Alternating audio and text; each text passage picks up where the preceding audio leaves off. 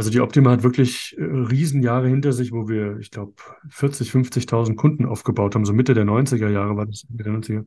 Also war wirklich ein großer Laden. Man spricht auch von 1600 äh, Vertriebspartnern. Das war aber alles vor meiner Zeit. Und als ich die Optima äh, übernehmen durfte als Geschäftsführer, ähm, war das für mich wie so ein Rohdiamant. Also alles eine wunderbare Struktur, ein toller Name, eine tolle Reputation, aber musste halt echt noch poliert werden. Und wir haben einfach gesagt, wir bauen La- Landingpages und Webseiten zu den verschiedensten Finanzthemen, bündeln die in einer Software und haben dann Mechanismen entwickelt, mit denen wir es schaffen, äh, branchenunabhängige Menschen erstmal zu begeistern, zum Kunden zu gewinnen und die verbreiten dann wiederum unsere Message. Ja, und dadurch, dass das Beratungssystem und die Vorgehensweise auch außergewöhnlich ist und die Produktlandschaft ebenfalls, ähm, trifft es auf sehr viel fruchtbaren Boden und verbreitet sich organisch weiter, ohne dass wir irgendwie Marketingbudget einsetzen müssen.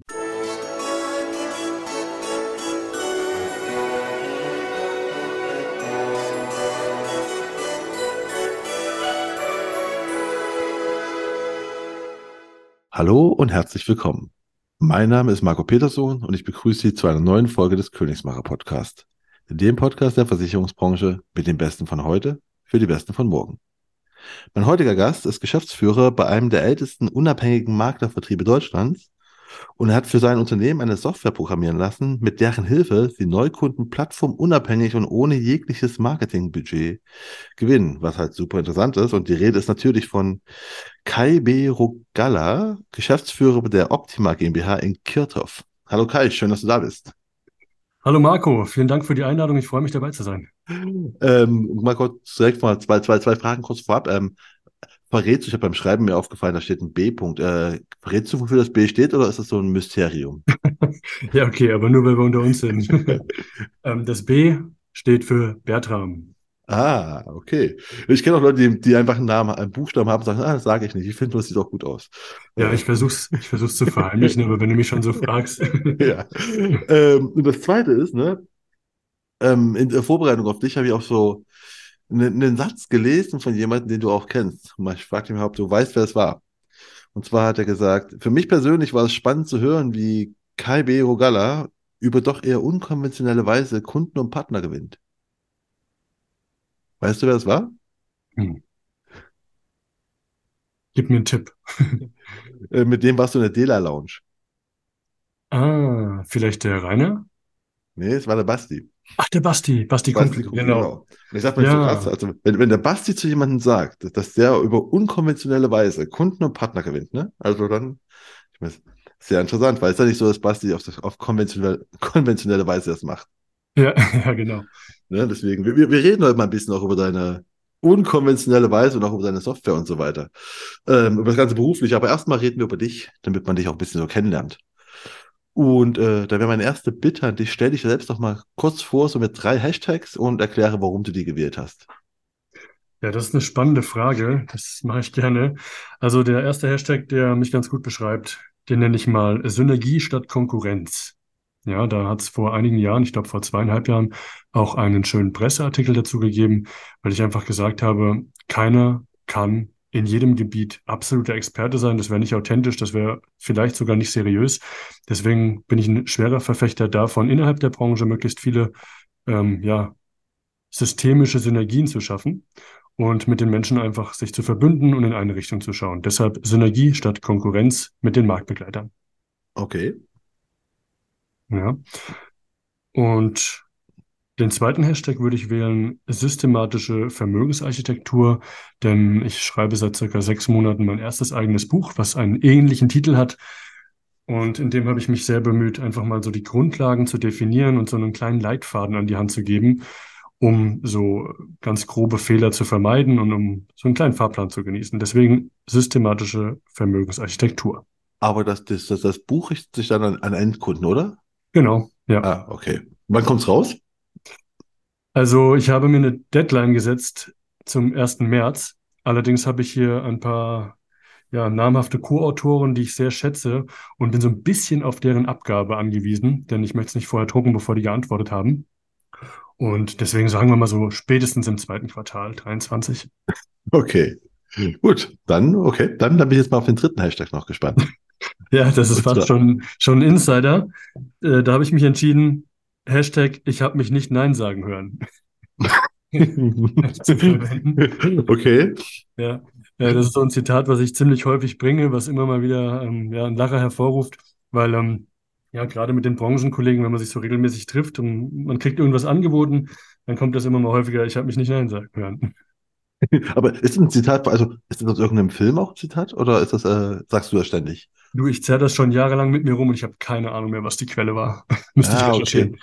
Ja, weil es ist, es hat quasi so ein Aha-Effekt gerade bei mir ausgelöst, wüsste aber auch nicht woher. Also ob das, aber gut. Wenn du es rausfindest, äh, geht das nächste Weißbier auf mich, okay? Okay, dann werden wir, ich oder einer der Zuhörer, dann bitte hier, ne, sich melden. Bei Direkt uns. nach fünf Minuten schon Wettbewerb gestartet, sehr schön. Ja, klar, also, ne, es geht auch um Weißbier. Sicher, ne? ähm, ja, gut, also wir haben schon mal die Hashtags. Die zweite Frage, die immer kommt zur Selbstvorstellung. Wenn du ein Emoji wärst, welches wärst du und warum? Ja, Gott sei Dank hast du mich ja schon grundsätzlich vorbereitet auf diese Frage und ich habe echt über nichts anderes so lange nachgedacht wie darüber. Ich nutze gar nicht so die Emojis, aber ich glaube, wenn ich eins entscheiden nehmen müsste, dann wäre es dieses verschmitzte Grinsen. Ja, so immer so eine schöne Doppeldeutigkeit reingepackt, weil ich finde, Kommunikation muss ein bisschen unterhaltsam sein, zumindest wenn man hier über Finanzen spricht. ist es ja schon eher trockenes Thema und deswegen so ein bisschen Ironie darf rein. Okay. Ja. Ähm, dann kommen wir jetzt mal zu so vier Entweder-Oder-Fragen und du sagst einfach so, was und warum. Gerne. Ja? Okay, das erste ist Batman oder Joker? Batman. Weil, Ich habe hier ein Outfit rumliegen. Ich habe irgendwann mal ein Fasching das Batman-Kostüm gewählt mit so einer fetten Latexmaske und weißen Kontaktlinsen. Das kam richtig gut an, deswegen keine Frage Batman. okay. Hast du da bei, bei Fasching auch ähm, einen Joker getroffen? Ich vermute mal, oder? Zweimal sogar, also zwei an einem Tag. Das war ziemlich lustig, weil wir uns dann so gegenseitig gebettelt haben, ähm, wer hat jetzt die meisten Equipments und ich hatte sogar eine Batman Boxer Short und dann ging das eins zu null an mich. Okay. Ähm, das zweite ist Schwitzen oder Frieren? Boah, ich friere eigentlich nie. Ich kann kälter kaum duschen, also auf jeden Fall eher schwitzen, aber auch auch das hält sich in Grenzen. Ah. Gut, dann ist das dritte Schokolade oder Gummibärchen? Schokolade. Eine ganz klare Aussage. Du magst kein Gummibärchen. Ja, das klebt so eklig. Also nee, nee, ich bin ja der Schokoladentyp. Okay. Ähm, und zur letzten. Ich brauchte was, du bist ja von der Optima GmbH, ich brauche irgendwas mit O. Deswegen ist die letzte Frage. Ozzy Osbourne oder Oli P? Ozzy Osbourne, bitte. Okay. Es ist also allgemein deine Musikrichtung, ja? Vermute ich jetzt Hm. mal. Oder ist es einfach nur besser als Oli P? Äh, zum einen das, äh, meine Frau würde mir jetzt in den Hintern treten, die findet nämlich irgendwie ein Lied von dem ganz toll, aber vielleicht liegt es daran, ich habe jetzt im Februar diesen Jahres mir einen lang ersehnten Jugendtraum erfüllt und äh, zwar habe ich mir eine wunderschöne Chesters-Gitarre gekauft und einen E-Gitarrenverstärker, also einen für zu Hause, einen für, fürs Büro und äh, starte jeden Donnerstag mit einer persönlichen Gitarrenstunde im E-Gitarrenbereich und deswegen ganz klar. Ah, ah, okay. Aber äh, also du spielst auch im Büro, dann machst du, also du machst, du, du folgst einer, also hast du eine Anleitung dafür oder ist es quasi, du, du, du zockst für dich und, und das ist deine Gitarrenstunde? Ich habe das probiert, ähm, selbst zu lernen, aber ich bin so jemand, ich, ich brauche Gesellschaft. Ich brauche jemanden, der sagt, guck mal drauf und hier, das machst du falsch und der mir so einen kleinen Tritt in den Hintern gibt. Und deswegen gönne ich mir tatsächlich seit ja, Februar ungefähr einen eigenen Privatlehrer, den Gunther. Ja, der bringt mir das bei, hat sehr viel Geduld mit mir und ähm, ich habe das viele, viele Jahre schon als Traum und als Ziel. Die hingen ja auch die ganze Zeit an der Wand und jetzt benutze ich sie auch. Und äh, ja, im Büro habe ich einfach eine wahnsinnig schöne Akustik, weil ich so eine kleine Eingangshalle habe, wo sich das ganz anders anhört wie in einem Studio. Und wenn ich dann ganz alleine bin, dann drehe ich das Ding auch gerne mal lauter. Okay, und was, was kannst du schon spielen, was man wiedererkennt? Ah, Ich habe so sechs, acht Griffe. Jetzt zuletzt habe ich Killing in the Name aufgespielt. Oh, schön. Ja, oder ein bisschen was von Bush oder von Creed und ja, so die alten Klassiker. Ich bin 86er Jahrgang und so mit Anfang Mitte 90er waren so die Songs, die mich bis heute begleitet haben. Und das ist einfach schön, wenn man das dann irgendwann auch mal selbst nachspielen kann.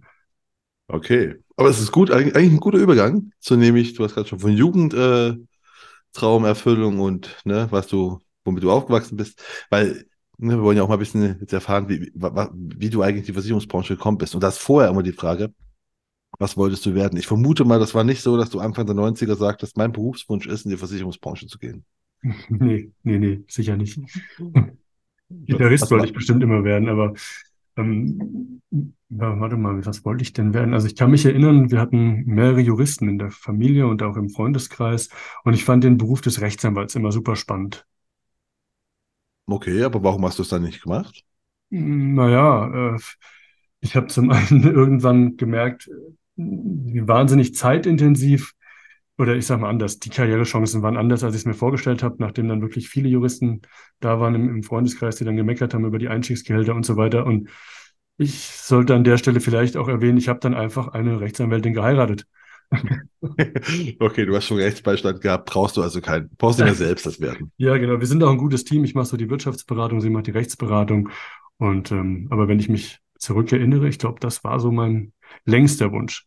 Okay. Und aber wie bist du dann die Versicherungs... Also wie ist das, okay, ist nicht so, so fernliegend, muss ich sagen. Ähm, aber wieso dann Versicherungsbranche oder wie bist du reingeraten? Ja, das war eine ganz kuriose Geschichte. Ich war 19 Jahre jung, gerade 19 geworden.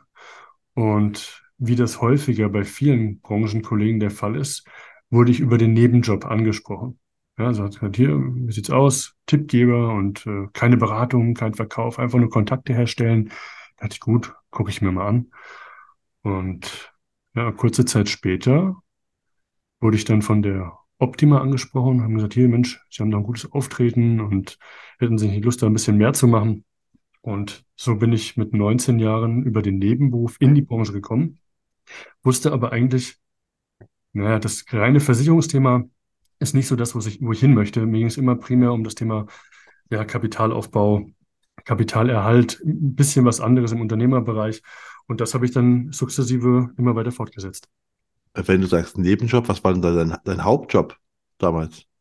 Ich war damals in der, in der Pharmabranche tätig. Also ich, zu dem Zeitpunkt, oder nee, warte mal, mit 19, da war ich noch äh, in der Ausbildung. Da habe ich äh, ein Fernstudium gemacht, Architektur und Vermessungstechnik. Okay, von Jurist zur Architektur und Vermessungstechnik zur Finanzbranche, Versicherungsbranche. Ja, und am Ende schließt sich der Kreis wieder, denn mein Buch wird heißen Die statischen Grundgesetze der Vermögensarchitektur. und dann haben wir wieder die Analogie zum ersten Ausbildungszweig. Genau, vor allem hast du Gesetze und Archäologie, äh, Architektur. Ja, ja. In dem Wort mit drin, sehr gut.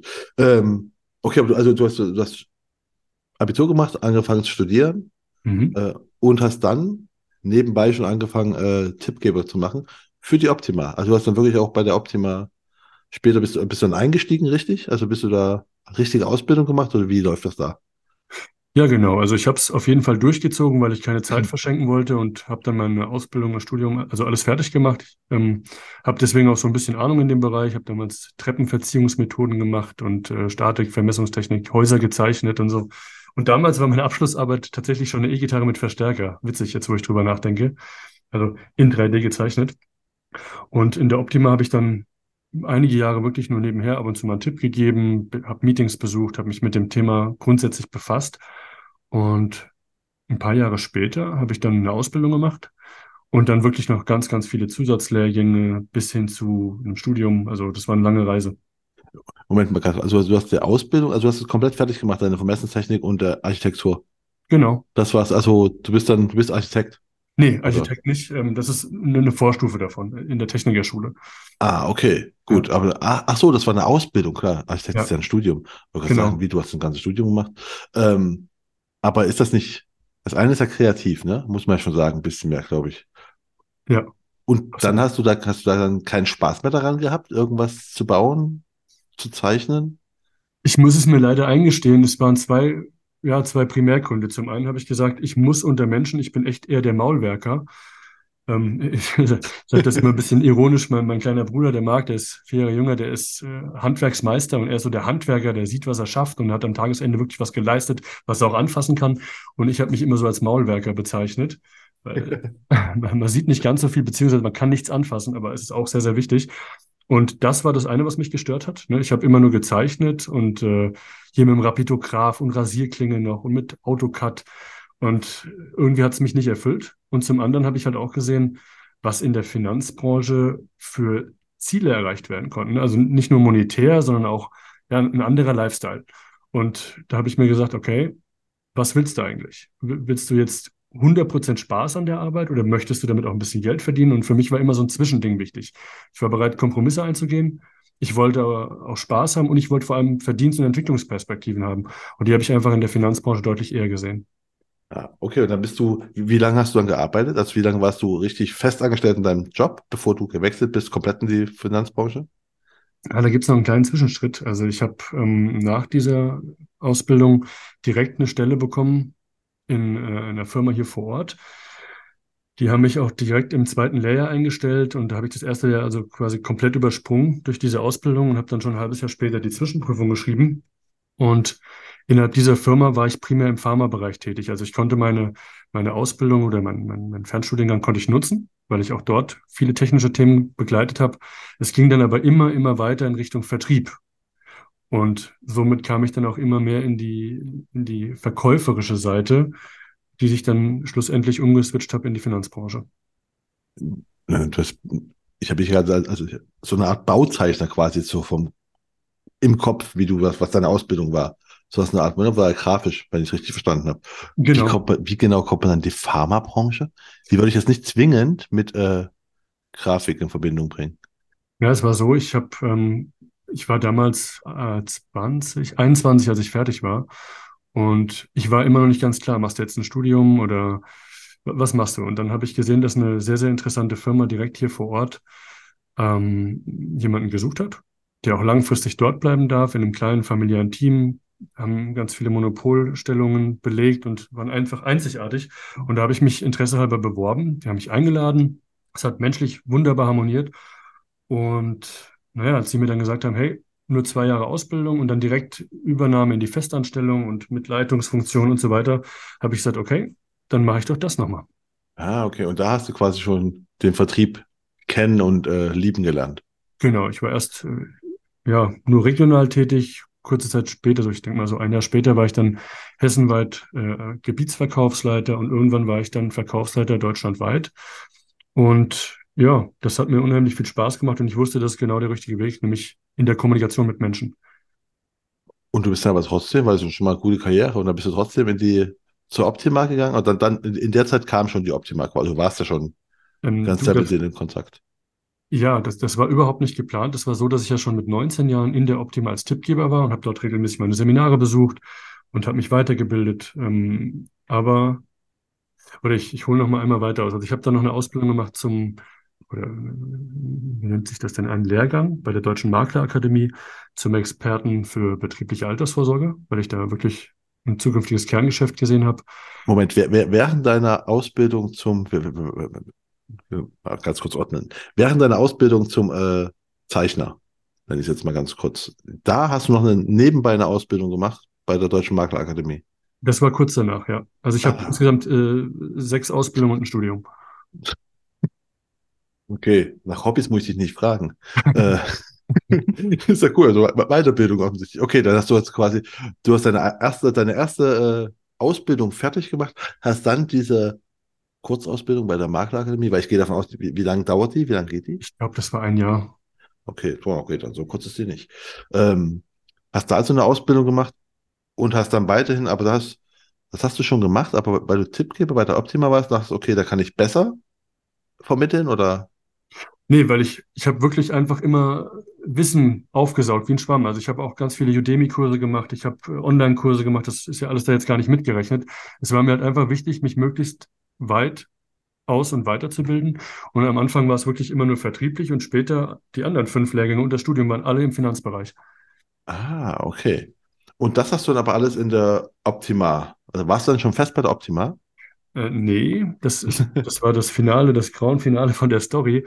Also ich wäre gar nicht von der Firma weggegangen. Es hat wirklich menschlich super harmoniert. Ich habe ähm, über zweieinhalb Jahre einen eigenen Katalog erstellt, der gerade rausgekommen ist, der auch gut angenommen wurde. Und dann, ähm, ich habe mich wirklich super wohl gefühlt, das muss ich echt betonen. Aber dann auf einmal hatte der Geschäftsführer der Optima einen schweren Verkehrsunfall und äh, ist mit seinem Auto wegen Vorflimmern unter eine Leitplanke gekommen und ist ja, an so einem Wasserhäuschen zum Stehen gekommen. Es war wirklich dramatisch, ist mit dem Helikopter weggeflogen, Wirbelsäule dreimal gebrochen, Rippen gebrochen und lag wirklich drei Monate nur intensiv oder zumindest im Krankenhaus. Und als er wiederkam, hat er gesagt, Mensch, ich muss mich umschauen nach einem Nachfolger. Ich brauche am liebsten jemanden aus den eigenen Reihen, der die Firma wieder vorantreiben kann, der Visionen hat, dem ich das zutraue. Und dann ist er genau in dieser Phase, wo ich eigentlich am erfolgreichsten war in meinem anderen Job, ist er auf mich zugekommen und hat gesagt, hier, Herr Rogana, ähm, ich kann einfach nicht mehr so, wie ich möchte, gesundheitlich. Hätten Sie grundsätzlich Interesse, die Geschäftsleitung zu übernehmen? Ja. Okay, aber du warst doch, warst du festangestellt? Du warst doch kein Festangestellter. Festangestellt warst du in einem anderen Job, oder? Genau. Und dann nimmt er aber, der, der wird bei der Optima ja noch, der werden ja auch Festangestellte gewesen sein. Ja, mittlerweile hatte ich dann keinen Tippgebervertrag mehr, sondern ich hatte einen Handelsvertretervertrag, war auch äh, gut im Umsatz, ich war sehr gut weiterqualifiziert. Ah, okay. Und ähm, das war dann im Jahr 2016. Und dann habe ich natürlich äh, erstmal rot gesehen, dass oh mein Gott, jetzt habe ich da so meinen Erfolg erreicht. Jetzt kommt er auf einmal um die Ecke mit der Geschäftsführertätigkeit. Ich, ich wusste nicht genau, was ich machen soll. Und da habe ich mir so ein berühmtes Adenauerkreuz gemalt mit Pro und Contra. Und ähm, ich kann dir gar nicht mehr genau sagen, was jetzt die Punkte waren. Es war wirklich haarscharf, aber ich habe dann irgendwann gesagt, okay, ich gehe die Herausforderungen an. Ja, ich wusste, dass bei dem Unternehmen einiges äh, ja noch recht altmodisch war und dass das auch eine, eine große Aufgabe werden kann. Aber ich habe mich der dann bewusst gestellt. Ah, okay. Aber da warst du jetzt, dann warst du mehrere äh, Ausbildungen in dem Bereich bei der Deutschen Maklerakademie gemacht, vermute ich? Mhm. Ja, ich habe auch zwei IHK-Prüfungen noch gemacht. Einmal den Versicherungsfachmann IHK, dann habe ich den, äh, die Fachkraft für Ruhestandssicherung bei der IHK gemacht und das Studium zum Finanzfachwirt. Und das hast du alles nebenbei, neben deiner, äh, bei der Pharmatätigkeit gemacht? Alles bis auf das Studium zum Finanzfachwirt FH, das habe ich dann ähm, danach gemacht, ja. Ah, okay. Ich frage die Leute immer, was sie meinen, was so eine wichtige Ausbildung oder mit das Prägendste für ihre Ausbildung war. Bei dir weiß ich gar nicht. Äh, Gibt es irgendeine Ausbildung, die du Leuten allen empfehlen würdest? Oder weil du hast ja, du hast ja die größte Erfahrung, glaube ich, beim Thema Ausbildung. Ja, ich habe wirklich viel, viel Zeit und vor allem Geld und Energie investiert in Ausbildung, aber ich habe halt auch ein, einfach keinen anderen Weg gefunden, um Wissen gebündelt und kanalisiert in so kurzer Zeit zu erlangen. Also ich bin nicht so die Leseratte, ich habe zwar einen Haufen Bücher, aber ich kann mich da nicht über einen langen Zeitraum konzentrieren. Wenn vorne jemand steht, der mir das erklärt und mit dem ich interagieren kann, ist es für mich einfach viel, viel leichter, das zu verstehen und auch zu, zu behalten.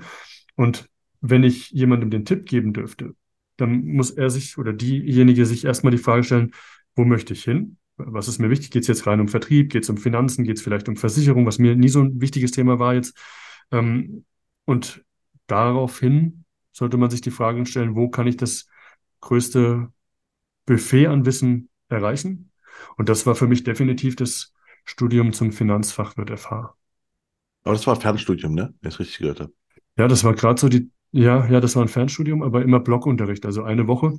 Und es war auch echt sportlich. Du kamst da hin und hast dann direkt äh, Montag zwei Klausuren, Dienstag zwei Klausuren geschrieben. Und ich glaube, es waren insgesamt 15 oder 16 Klausuren ähm, in den verschiedensten Bereichen. Das ist so wahnsinnig breit gefächert. Also das kann ich wirklich nur jedem empfehlen.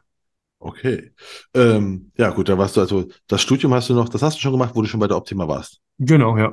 Okay, und dann, äh, also du bist dann Geschäftsführer geworden, du hast gesagt, du hast, äh, du hast gesehen, ob äh, das Potenzial da. Ähm, mhm. Die hatten aber noch relativ alte Strukturen. Wie, wie war denn die Optima, als du hingekommen bist? Was für Strukturen muss ich mir da so vorstellen? Uh, also die Optima ist ja, wie du eingangs schon gesagt hast, ähm, einer der ältesten unabhängigen Finanzmaklervertriebe in Deutschland. Die machen das seit 1985. Ähm, da war ich noch, gelinde gesagt, Quackmasse im Schaufenster. Da bin ich noch nicht mal mit der Trommel um den Baum gesprungen. Ich bin nämlich erst ein Jahr später geboren. Und einiges, wie soll ich sagen, hat nie so die, ähm, den Weg in die Neuzeit gefunden. Zum Beispiel das Thema Digitalisierung. Das war mir immer super wichtig. Ich habe erstmal eine neue Webseite äh, anfertigen lassen, habe die mitgestaltet. Ich habe ein Image-Video zu verantworten. Ich habe ein neues Logo gebaut. Ich habe äh, neue Software, neue Produkte reingebracht. Also das Produktsortiment mindestens verdoppelt.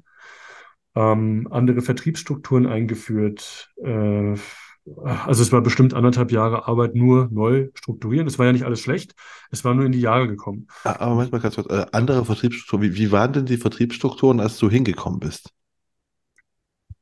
Es war hm. primär Vertrieb über ja, Empfehlungsmarketing aus dem Bestand raus und ähm, also keine klare Akquise. Ja, es wurde so genommen, was da war, aber es war jetzt keine, kein klares System, wie ist der Gesamtablauf, ja, sondern es wurde halt eher so das genommen, was da war, auch keine Zielgruppe.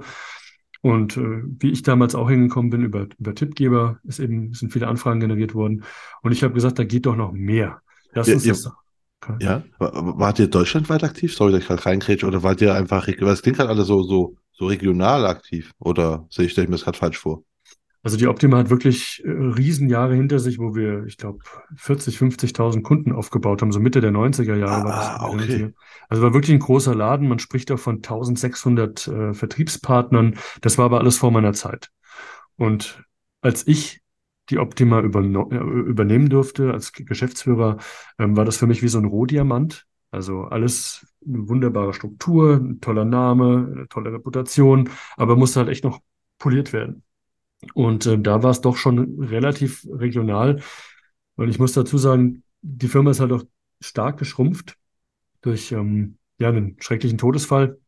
Und ähm, ja, ich habe es mir dann einfach zur Aufgabe gemacht, das, das Potenzial zu erkennen, zu nutzen und wieder hochzubringen. Ah, okay. Ähm, aber der, der äh, Gründer, der, Mhm. der dich ja quasi eingestellt hat, oder? Richtig Ja, verstanden? ja. Ähm, der ist ja noch weiterhin dabei, ne, oder? Ja, der, also, also nicht im operativen Geschäft, aber ähm, Nee, aber er sieht, was du machst. genau, auf jeden Fall, ja. Und hat er dir, also er hat dich ja eingestellt als Geschäftsführer. Und ich äh, frage mich halt so, du hast ja quasi mal sein, sein Baby übernommen und so jetzt mal so komplett einfach, du sagst so, okay, ich habe das Logo verändert.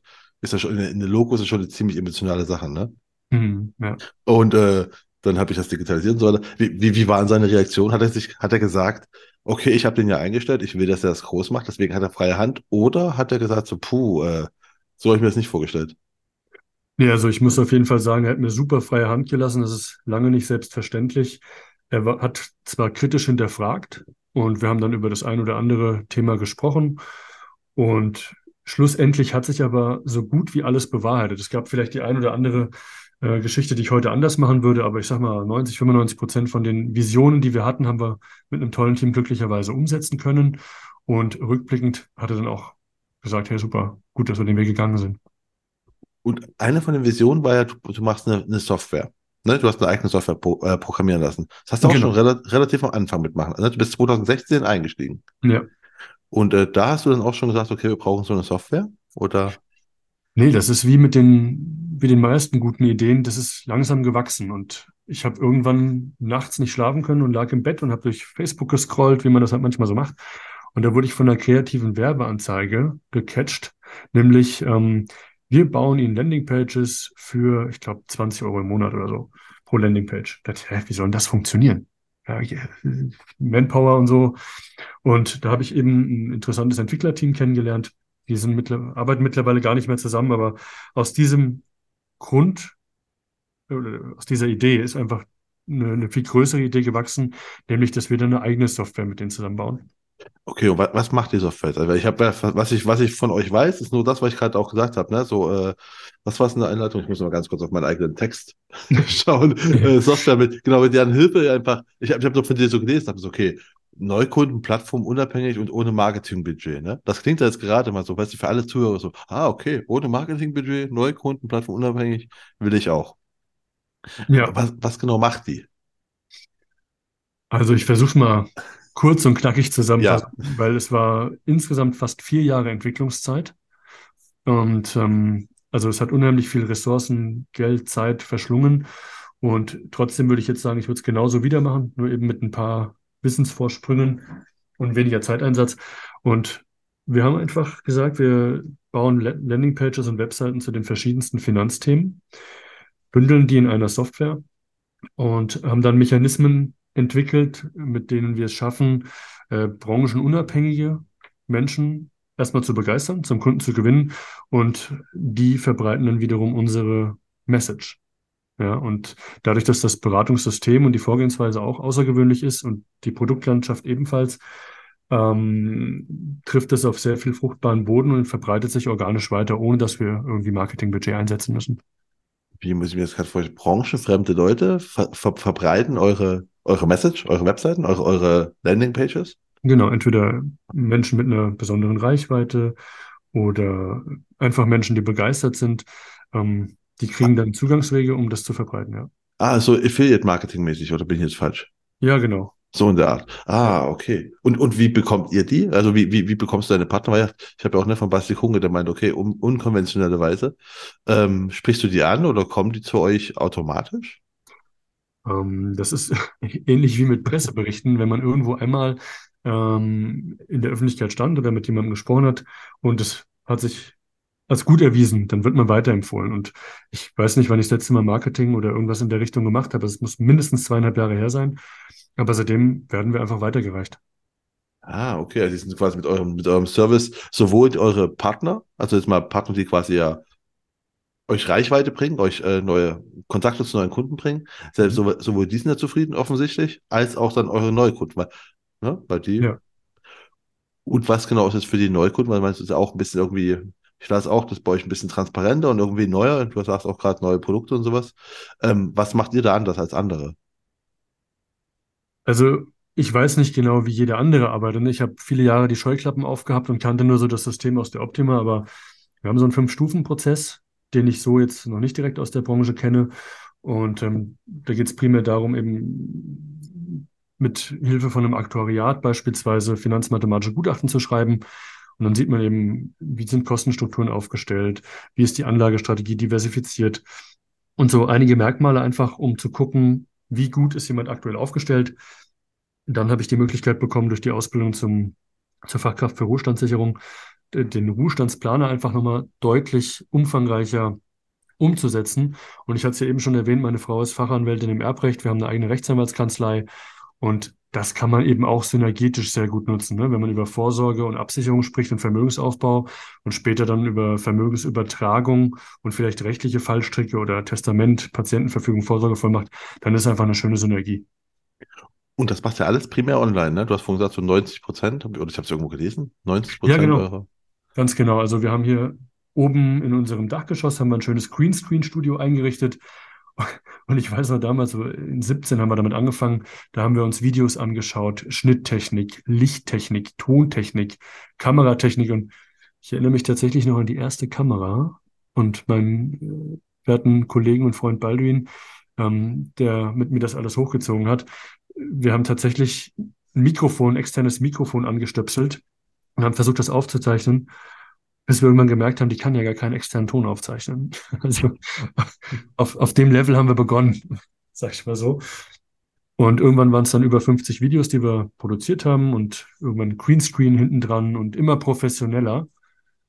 Und das haben wir dann genutzt, um so eine Art hybride Online-Beratung sicherzustellen. Also wir haben viel automatisiert, was immer wieder gleich war. Und ungefähr 70 Prozent der Beratung ist dann in Echtzeit live über die Webcam.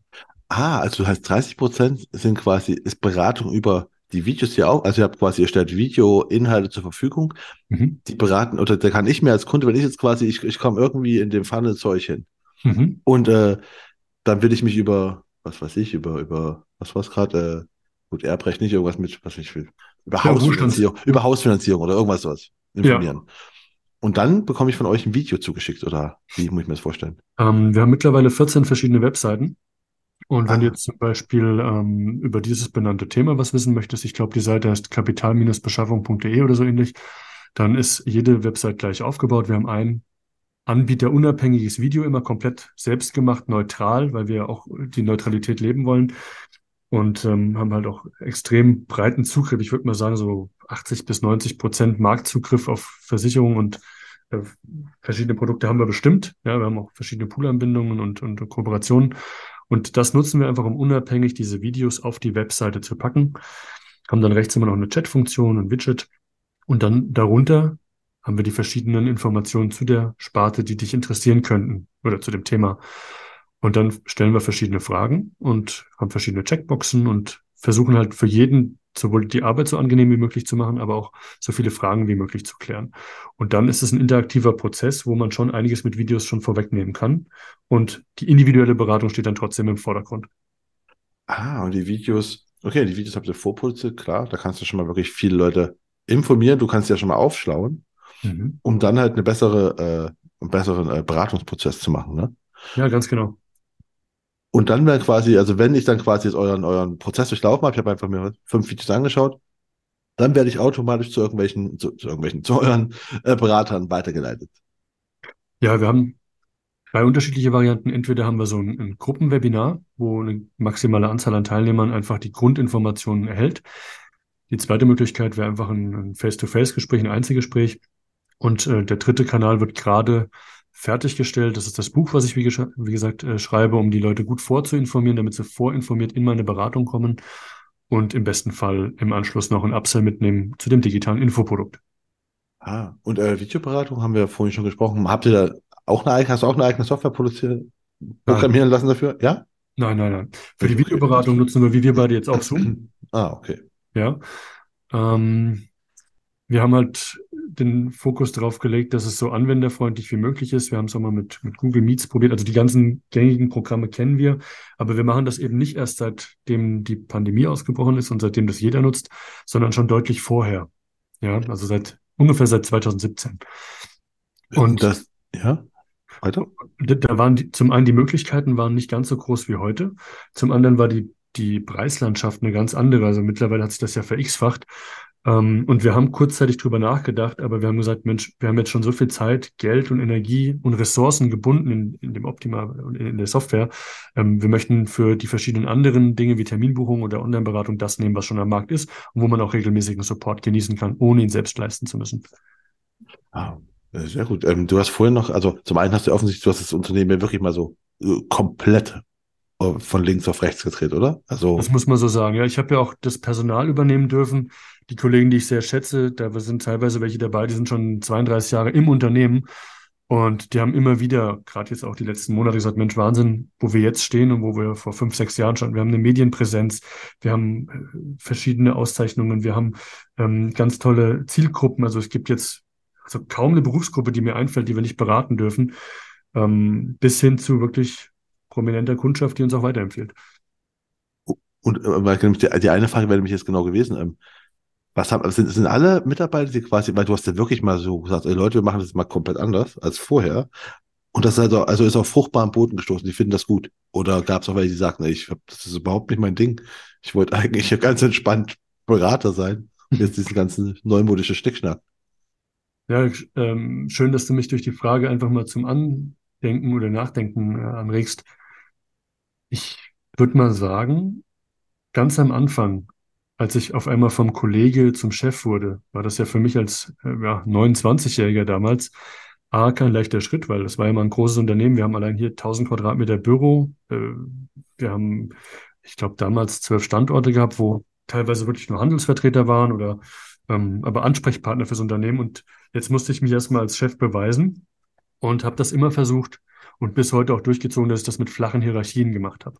Also wirklich ähm, die Leute zur Seite genommen, habe gesagt, hey Freunde, wir wollen da und dahin. Was ist denn eure Idee, wie wir da hinkommen? Und durch diese flachen Hierarchien und diesen kontinuierlichen Verbesserungsprozess hat, glaube ich, jeder mitwirken dürfen und somit auch eine, eine intrinsische Motivation gehabt, das Ganze nach vorne zu bringen. Ah, okay. Ähm, das, ist mal gut zu wissen, also, ne? man merkt, weil das wären wir auch gewesen, ne? du bist ziemlich jung gewesen, so, okay, jetzt dieser Neue ist plötzlich unser Chef und der macht noch alles anders. Aber gut, mit, ja. mit flachen Hierarchien, wenn man die Leute mit einbezieht, dann scheint das äh, gut zu funktionieren. Also offensichtlich funktioniert es gut. Äh, die zweite Frage war noch, die ich mir aufgeschrieben hatte, war, du hast am Anfang gesagt, als du hingekommen bist, da gab es auch, da gab es keine Zielgruppen oder irgendwas, da war einfach, das Motto einfach beraten. Äh, jetzt hast du gesagt, äh, wir können irgendwie haben jetzt alle Zielgruppen. Also nee, alle, also ich würde mal sagen, wir haben in jedem Berufsfeld Kunden mittlerweile. Das ist sehr, sehr breit gefächert. Aber ich weiß, dass viele Kollegen in der Branche anders arbeiten. Ja, es gibt ja welche, die haben sich wirklich nur auf ein, zwei, drei Zielgruppen oder, oder Berufsgruppen fokussiert. Ähm, da bin ich jetzt nicht so der Freund von, weil ich einfach sage, es gibt so viele Menschen, die eine, eine, gute Beratung brauchen, die Informationen brauchen. Wenn ich mich jetzt nur auf eine Zielgruppe spezialisiere, welche Vorteile hat es für mich, welche Vorteile hat es für die Zielgruppe? Und für mich war dann einfach irgendwann das Ganze endlich. Ich, ich wusste zwar, ich kann mich auf die Produkte einstellen, die die brauchen. Ich kenne vielleicht die Gesellschaften dahinter, die dort besonders stark sind und so weiter. Aber das hat mir nicht gereicht. Ich habe dann irgendwann gesagt, nee, wir machen kein direktes Zielgruppenmarketing, sondern wir versuchen einfach eine möglichst breite Zielgruppe zu erreichen, aber mit einer sehr speziellen Beratung.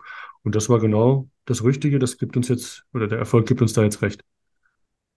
Aber ähm, wie, wie holst du die Zielgruppen ab? Also ich meine, wenn ich jetzt meinetwegen, ich stelle mal einen, einen Lehrer vor und einen Architekten, meinetwegen jetzt mal, die so zwei relativ verschiedene Leben führen. Ähm, ha- hast du dann einfach zielgruppenspezifische Webseiten? Also tu die die da wenigstens abholen oder kommen die auch alle auf die gleichen Webseiten? Du sagst, bei uns ist das einfach, das Beratungskonzept ist das, was einfach die Leute triggert. Ja, also zum einen arbeiten wir nach wie vor seit mittlerweile ja 37 Jahren ähm, mit den Markenbotschaftern. Ja, also wirklich begeisterte Kunden, die uns dann weiterempfehlen und die, wir haben viele, weil du es gerade sagst, Lehrer, wir haben viele Lehrer, wir haben viele Architekten, wir haben viele Juristen, ähm, die einfach sagen, Mensch, ihr macht einen tollen Job, ich empfehle euch mal weiter. Ja, und so bleibt man dann innerhalb dieser Zielgruppe durch den jeweiligen Empfehlungsgeber. Das ist die eine Sache. Aber die andere Sache ist, das Beratungssystem als solches würde ich als außergewöhnlich oder besonders bezeichnen. Und damit versuchen wir eher zu punkten als mit der Zielgruppe. Und das äh, mache ich primär mit Selbstständigen und Unternehmern. Ähm, okay. Ähm, ist das auch was, was, was Basti Kunge als das unkonventionelle Weg meinte? Was glaubst du? Also, ich habe ja nur dieses Zitat von ihm gelesen, aber das ist super. Ähm, Ja, also wir haben uns länger unterhalten, sowohl vor dem Event, während dem Event. Wir haben danach nochmal zusammengestanden und haben uns auch für die Zukunft verabredet. Und ich glaube, was er gemeint hat, ist die Tatsache, dass wir ohne Marketingbudget einzusetzen und oder, oder Leads zu kaufen oder sowas, dass wir einfach eigene Wege gefunden haben, ähm, Neukunden zu generieren, und zwar so viele Neukunden, dass wir sie nicht in adäquater Zeit abarbeiten können. Das ist auch gerade meine größte Herausforderung, dass wir drei, vier Wochen Vorlauf haben auf einen Termin und das jetzt mindestens schon anderthalb Jahre oder zwei Jahre sogar und äh, es nicht in adäquater Zeit abgearbeitet bekommen. Und wie löst du das? Also, wie ist denn dein, dein Plan? Wie willst du, du brauchst also Mitarbeiter, brauchst du neue, oder? Vermute ich jetzt mal. Oder Genau, bildest, oder genau. bildest du selbst welche aus, wo du sagst, okay, ich, ich, suche mir jetzt einfach welche und bilde die aus, wie, wie ich ja auch quasi mit ausgebildet wurde da. Genauso machen wir es. Also wir haben jetzt schon zum dritten Mal ähm, eine Vorbereitungsrunde gehabt für die IHK-Sachkundeprüfung, so als Mindestqualifikation. Wir haben aber auch tolle synergetische Kooperationen mit anderen, mit einem Vertriebspartner oder mit, mit, ja, mit anderen Kollegen aus der Branche und führen dann auch Leute zusammen, die die Ausbildungen machen. Ähm, aber ich bin jetzt nun mal leider nicht am Nabel der Welt. Wenn du mal geguckt hast auf der Karte, wo, wo wir sitzen, ich sage immer freundlich, hier gibt es mehr Kühe als Einwohner. Und da ist es halt infrastrukturell eine Katastrophe, wenn es auch ländlich ganz schön ist. Und da findest du halt nicht so viele Bewerber wie jetzt irgendwo in der Großstadt. Ja. Und ja, das ist einmal das regionale Problemchen, nenne ich es jetzt mal. Aber ähm, deswegen gehen wir zwei Wege. Wir bilden die Leute im Haus aus. Wir holen uns aber auch Leute aus der Branche und ähm, arbeiten mit denen zusammen und haben auch jetzt letztes Jahr einen neuen Standort eröffnet, hier zehn Kilometer weiter mit einem neuen Büro. Und so wachsen wir stetig, aber solide. Okay. Ähm, das nächste, was ich nämlich vom, in der Vorbereitung auf dich ne, noch so raus, rausgefunden habe, ist ja, du bist ja nicht nur optimal Geschäftsführer, sondern du bist auch der Vorstandsvorsitzende beim Bundesverband für betriebliche Leistungsoptimierung. Ja, genau. Ähm, ist, ist, ist das, hat das irgendwas auch, äh, wie, wie ist es dazu gekommen? Was, was bringt das, was kann das? Ja, äh, sage ich dir gerne auch ein bisschen was zu. Ähm, der Bundesverband für betriebliche Leistungsoptimierung hat als Kernaufgabe betriebliches Entgeltmanagement und verschiedene Vorteile für die Mitarbeitergewinnung, Mitarbeiterbindung und Fluktuationsreduktion umzusetzen. Das heißt, unser Kunde ist das mittelständische Unternehmen, so ab 15, 20 Mitarbeiter, also die Range bis 500 maximal, größer haben wir jetzt noch nicht beraten. Und da haben wir auch mit dem Wirtschaftsprüfer, mit dem Steuerberater, mit Juristen ähm, ein sehr, sehr schönes Beratungssystem, wo wir einfach betriebliches Entgeltmanagement, betriebliche Leistungsoptimierung, betriebliche Altersvorsorge und betriebliche Krankenversicherung und derartige Systemlösungen im Unternehmen implementieren. Und bist du halt mit der Gründer, also hast du das mitgegründet, dieses, äh, diesen Bundesverband? Ich wurde Oder? zu der ähm, Gründungsveranstaltung mit eingeladen. Es waren aber Leute, die haben schon viel länger darin gearbeitet und hatten viel mehr Expertise als ich. Umso überraschter war ich dann, als man mir wirklich den Vorstandsvorsitzendenposten angeboten hat und ähm, habe mich dann erkundigt, was meine Aufgabenbereiche sein werden und was man genau von mir verlangt. Und habe ich gesagt, okay, das nehme ich gerne mit, engagiere mich da und das war auch der richtige Weg, weil wir da einfach ein ganz tolles Beratungsformat ähm, bieten können. Ah, das ist einfach, ich, ich dachte, es wäre ein, Netzwerkformat für, für die Branche, weil ich dachte, es kommt auf dein äh, äh, Synergien-Nutzen. Ja, absolut. Also der Bundesverband wächst und baut sich ständig weiter aus, gerade für Branchenkollegen. Also da ist auch eine eigene Akademie, um Fachberater für betriebliche Leistungsoptimierung auszubilden. Und äh, unser Bundesgeschäftsführer ist da wahnsinnig aktiv, auch in anderen Netzwerken, um da äh, das ganze Thema voranzutreiben. Aber ich muss sagen, ich muss mich einfach aus verschiedenen Gründen momentan ein bisschen zurückhalten, weil ich habe noch viele andere Verpflichtungen. Äh, zum Beispiel betreibe ich noch ein größeres Finanzforum, da sind über 100.000 Finanzbeiträge drin. Ich schreibe mein eigenes Buch, ich schreibe an einem internationalen Co, äh, also bei einem internationalen Autor in einem Co-Buch mit und noch so viele andere Dinge. Und deswegen schaffe ich das nicht alles so mitzubegleiten. Ah, Moment, du hast doch ein Finanzforum? Wie, du hast ein Finanzforum? Reden, wir reden von, von diesem alten Internetforum, oder? genau, von diesem. Aber, ne, ja, für, für, für die jüngeren Zuhörer, ne? So, Foren, Foren so, so, so, so, ja, Gruppen im Internet, wo man einfach dann zu Themen äh, sich informiert und schreiben kann. Ja, ganz genau. Das ist auch schon zwölf Jahre alt. Also Zeiten vor Facebook, Instagram und diesen ganzen Business-Netzwerken. Ähm, und da sind mittlerweile über 100.000 Themen zu Finanzhintergründen. Äh, das hast du selbst gegründet, dieses Forum?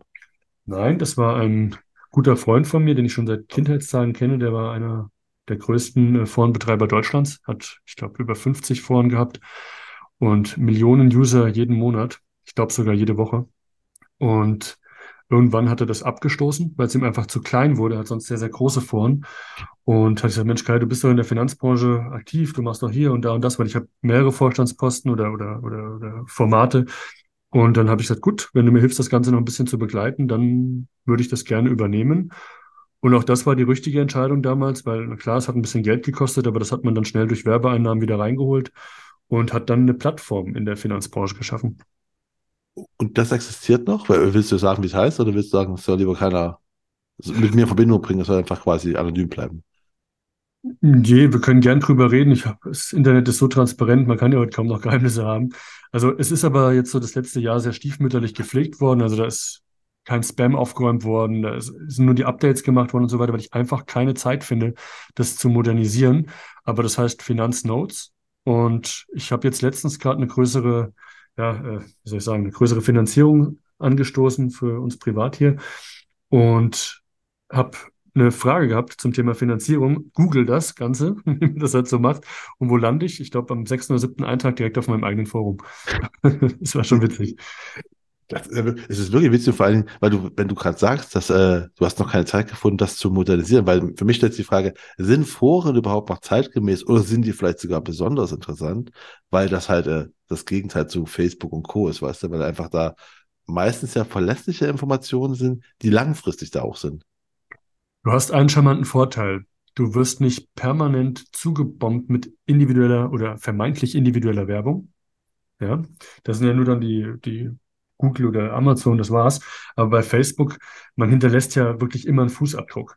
Und bei so einem Forum ist das alles so ein bisschen anders äh, reguliert, sage ich mal. Und äh, für mich persönlich war es einfach nur die Motivation, eine Plattform zu gründen, wo ich später auch mein digitales Infoprodukt, vielleicht mein eigenes Buch, äh, vielleicht meine Dienstleistung oder auch für Kooperationspartner das gleiche anbieten kann. Und ich werde es auch auf jeden Fall wieder aktualisieren. Nur momentan, ich habe so viele Baustellen, da muss das erstmal warten. Ah, okay. Aber du, du findest auch äh, aus, aus Vertriebssicht ist ein Forum noch interessant heute. Was ist die Frage? Also nutzen das ja, noch viele Leute, ja? Also ich ah. sehe ja die Aufrufe, das sind schon ein paar.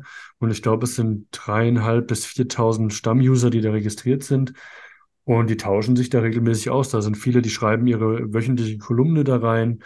Und ähm, ja, also es wird genutzt.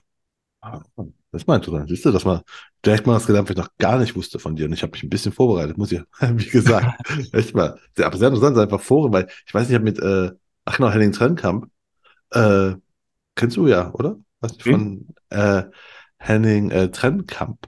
Nee, das sagt der, auch ein der, hat auch der hat auch eine Software gebaut für die Versicherungsbranche, äh, der hat, wer, wer versichert ist. Äh, ah, das habe ich schon gehört, ja. Und ähm, bei der hat nämlich auch gesagt, dass er einfach sehr viel im Foren unterwegs ist.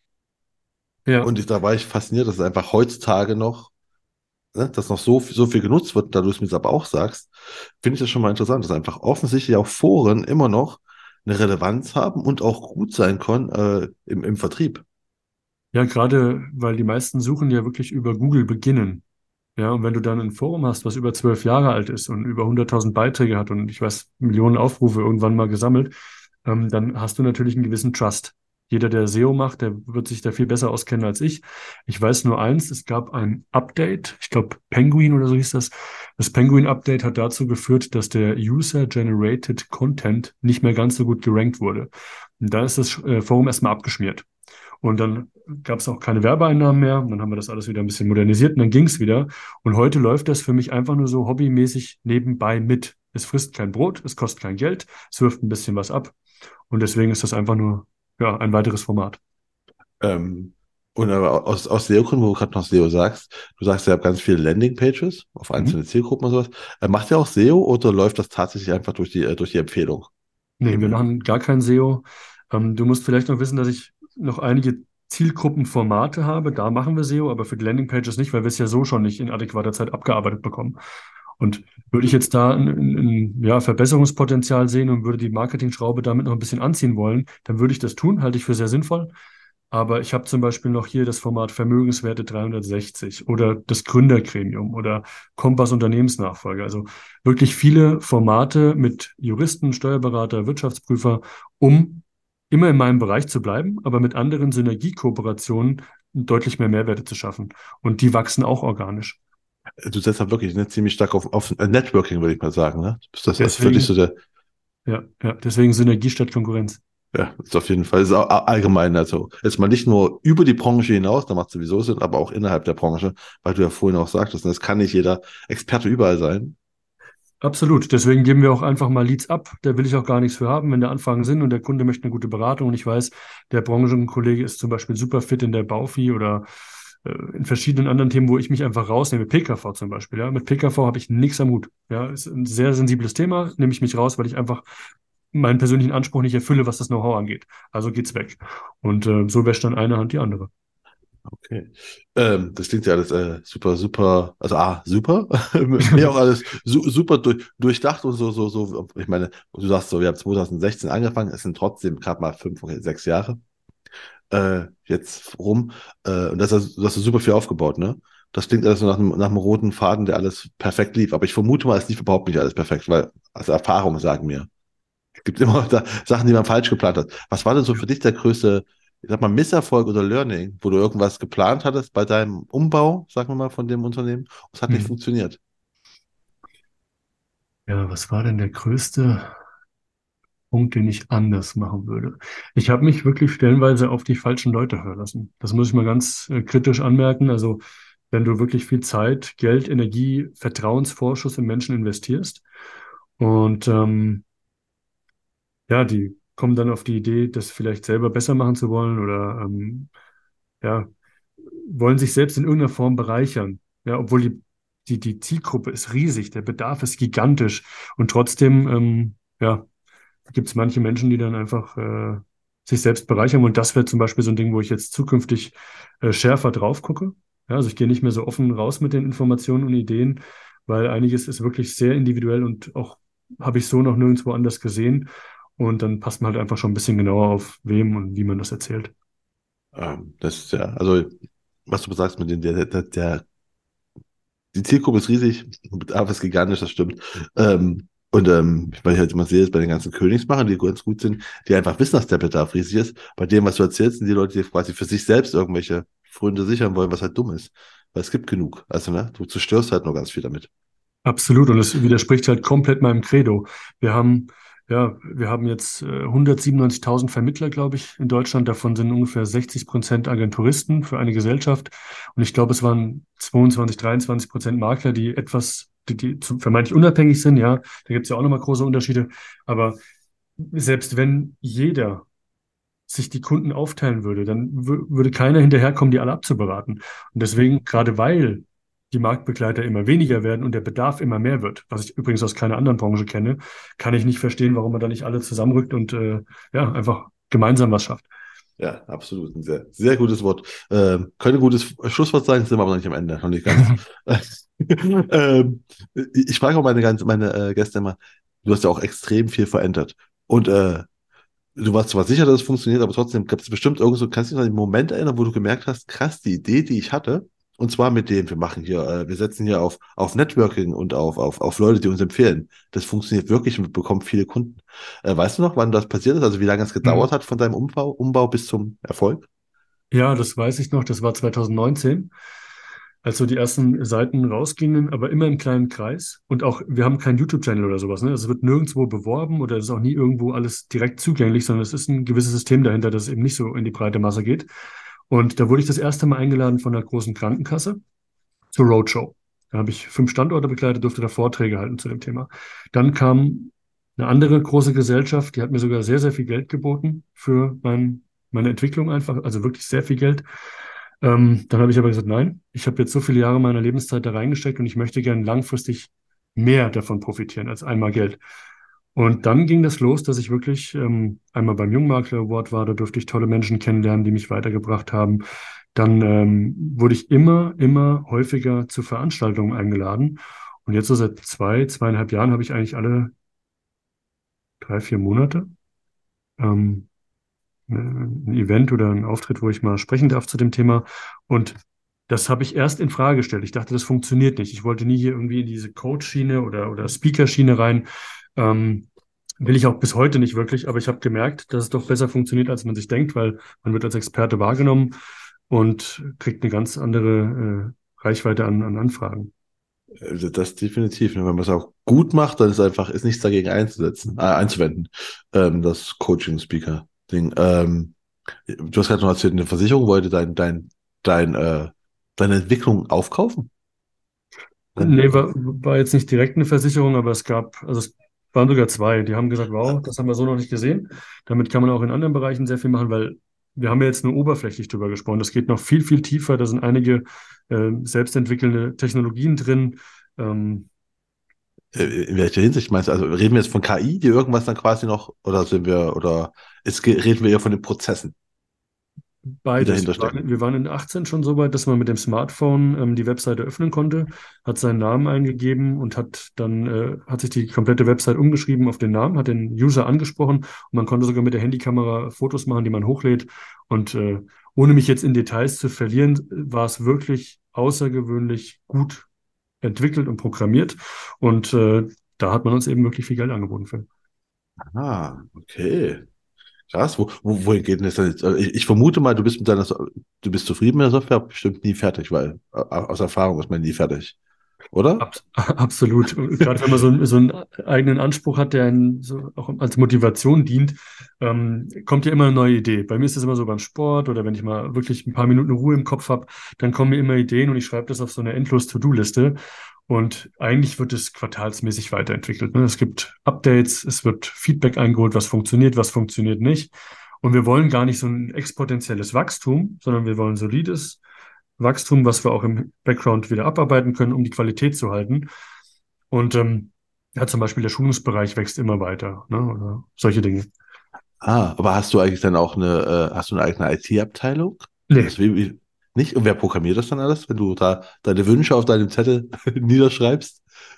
Ähm, ich habe zwei Programmierer. Deutschlandweit verbreitet ist das Team eigentlich. Wir haben uns nur ein paar Mal zusammengefunden und das funktioniert alles genau wie die Beratung komplett online. Und dann werden Terminslots geblockt, so drei, vier Stunden meistens, und dann wird entwickelt und dann mache ich meinen Part und die machen ihren Part. Ah, okay. Ja, gut, da bin ich mal gespannt, wo, wohin das noch bei dir geht. Also was da, was, was wir dazu noch hören werden. ähm, ja, ja. Genau.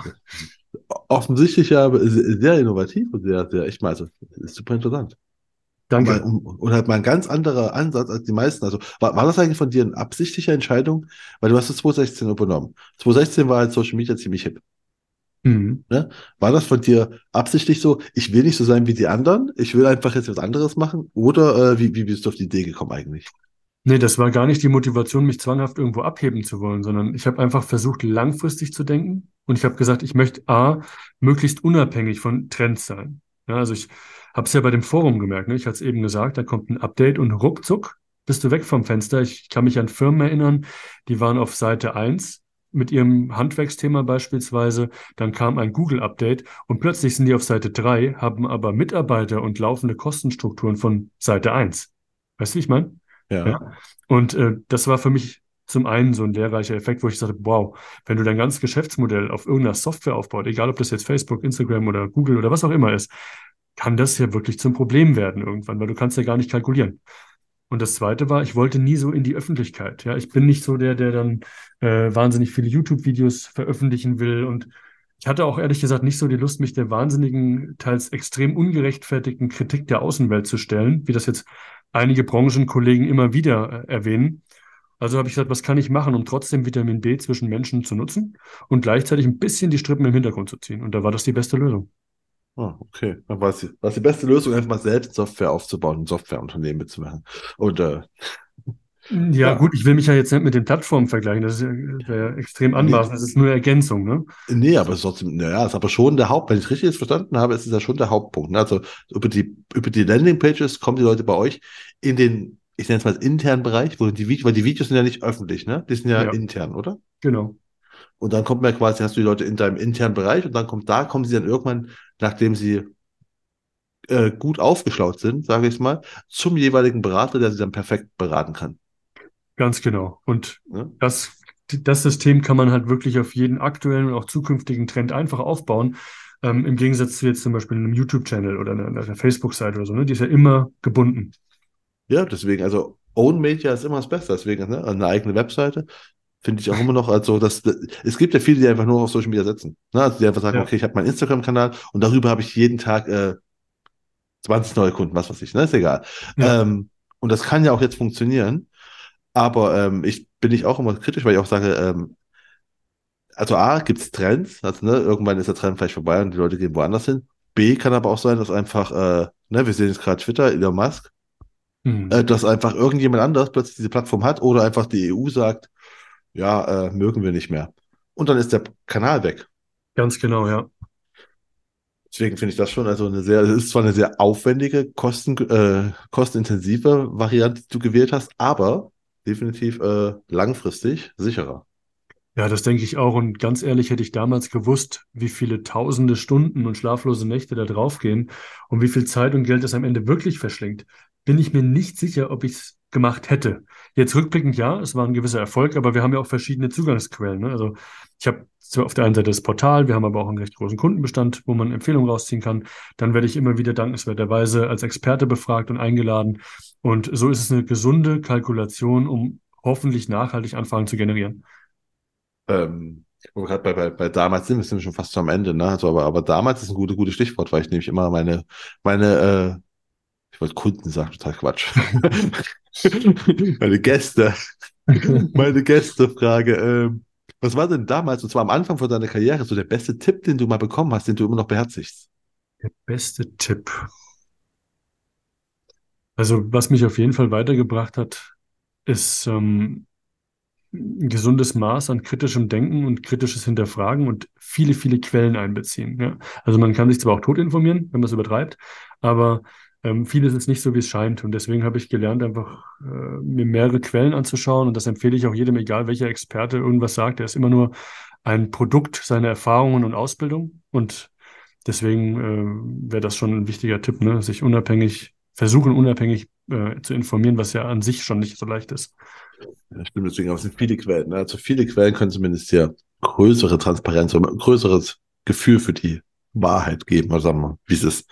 Ja, genau. Äh, Ne? Ähm, gut, dann äh, das ist das. Das zweite ist, die Frage ist immer noch, die vorletzte Frage ist immer noch, äh, was äh, hättest du denn gerne am Anfang schon gewusst, was du dir selbst hart erarbeiten musstest?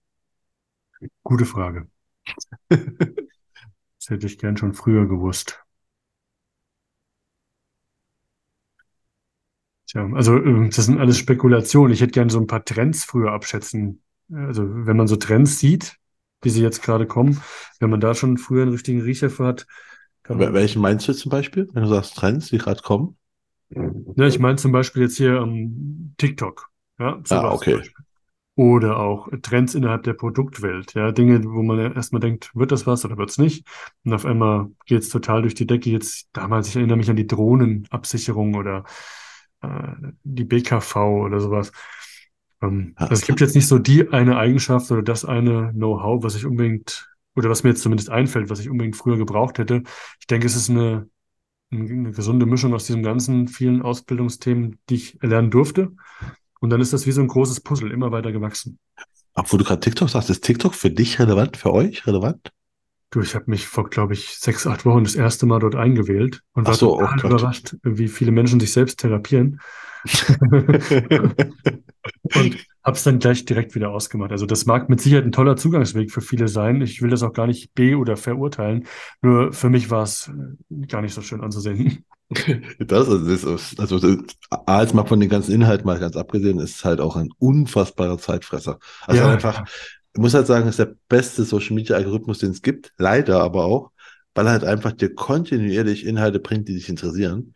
Und ja, deswegen, äh, du machst halt auf und dann ist plötzlich so zwei Stunden vergangen. Also, so war es bei ja. mir am Anfang, bis ich angefangen habe, einfach mir selbst eine halb, eine halbstündige Zeitbegrenzung. Also, ist die einzige App, die bei mir auf dem Handy am Tag nur eine halbe Stunde geht. Ach Dann, so, cle- clever gelöst, ja. Nee, dann, dann geht die halt aus. Also, ne, dann sagt die, hey, hier tut eine halbe Stunde ist um. Und das ist echt wichtig. Also, äh, das, eine Art Selbstschutz. Nee, nee, bei mir waren es überhaupt keine fachlichen Inhalte. Es war, ich habe zu dem Zeitpunkt nur Menschen gesehen, die dann äh, vor der Kamera gegessen haben oder äh, Sport gemacht haben oder sich beim Schminken gefilmt haben oder so. Da dachte ich, was, bin ich im falschen Film? ja gut, Alles die testen am Anfang halt, äh, was dir gefallen könnte. Deswegen äh, ist halt so, ich weiß, letztes Jahr habe ich es gelesen, New York Times hat mal recherchiert und sagt, okay, der TikTok-Algorithmus braucht 40 Minuten, dann erkennt er, dann kennt er die Person, die schaut. Und deswegen schmeißen die am Anfang immer ganz viele verschiedene Sachen so rein, bis sie dich einschätzen können. Ah, interessant. Naja, vielleicht gebe ich dem Ganzen irgendwann nochmal eine Chance, aber aktuell ist nicht so mein Thema. Okay. Ähm, ja, dann war es. Das wäre jetzt fast schon ganz am Ende. Das die letzte Frage. Ähm, und die ist einfach, wenn du Bücher empfiehlst, oder wenn, äh, kannst du, kannst du drei Bücher empfehlen, die man gelesen haben sollte und warum?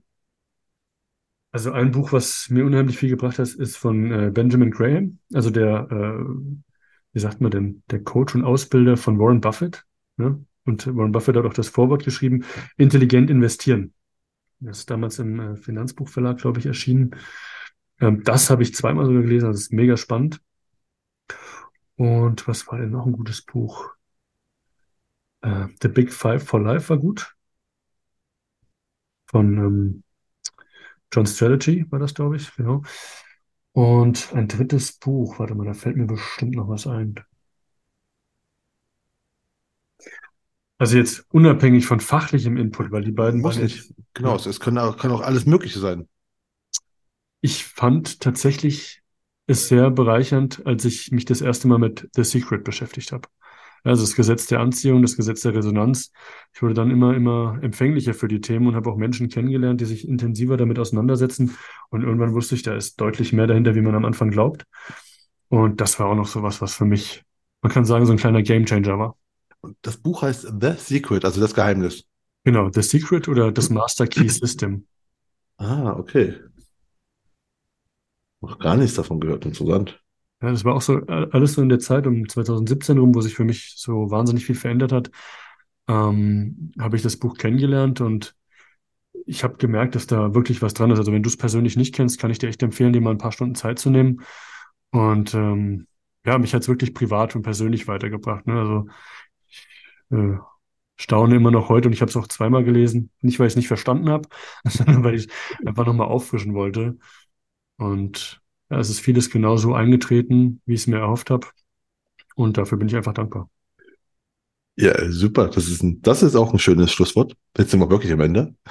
so, äh, finde ich sehr schön, dass bei dir das so gelaufen ist, wie du es gedacht hast und was du dir als, also in der kurzen Zeit trotzdem ja auf Beine gestellt hast. Un, unfassbar beeindruckend. Ähm, ja, danke, dass du uns davon erzählt hast, dass du mein Gast warst. Ja, sehr, sehr gerne, Markus. Hat mir auch viel Spaß gemacht. Danke für die tollen Fragen, die mich selbst jetzt nochmal zum Denken angeregt haben. Und ich freue mich, wenn wir uns bald mal wieder live und in Farbe sehen. Da freue ich mich auch drauf. Ich hoffe, das Gespräch hat Ihnen auch Spaß gemacht und Sie vielleicht auch an der einen oder anderen Stelle zum Denken angeregt. Und wie immer würde ich mich natürlich extrem freuen, wenn Sie den Königsmacher Podcast auf der Plattform Ihrer Wahl abonnieren und bewerten würden. Und damit verabschiede ich mich von Ihnen. Das war die Königsmacher Folge mit Kai B. Rogada.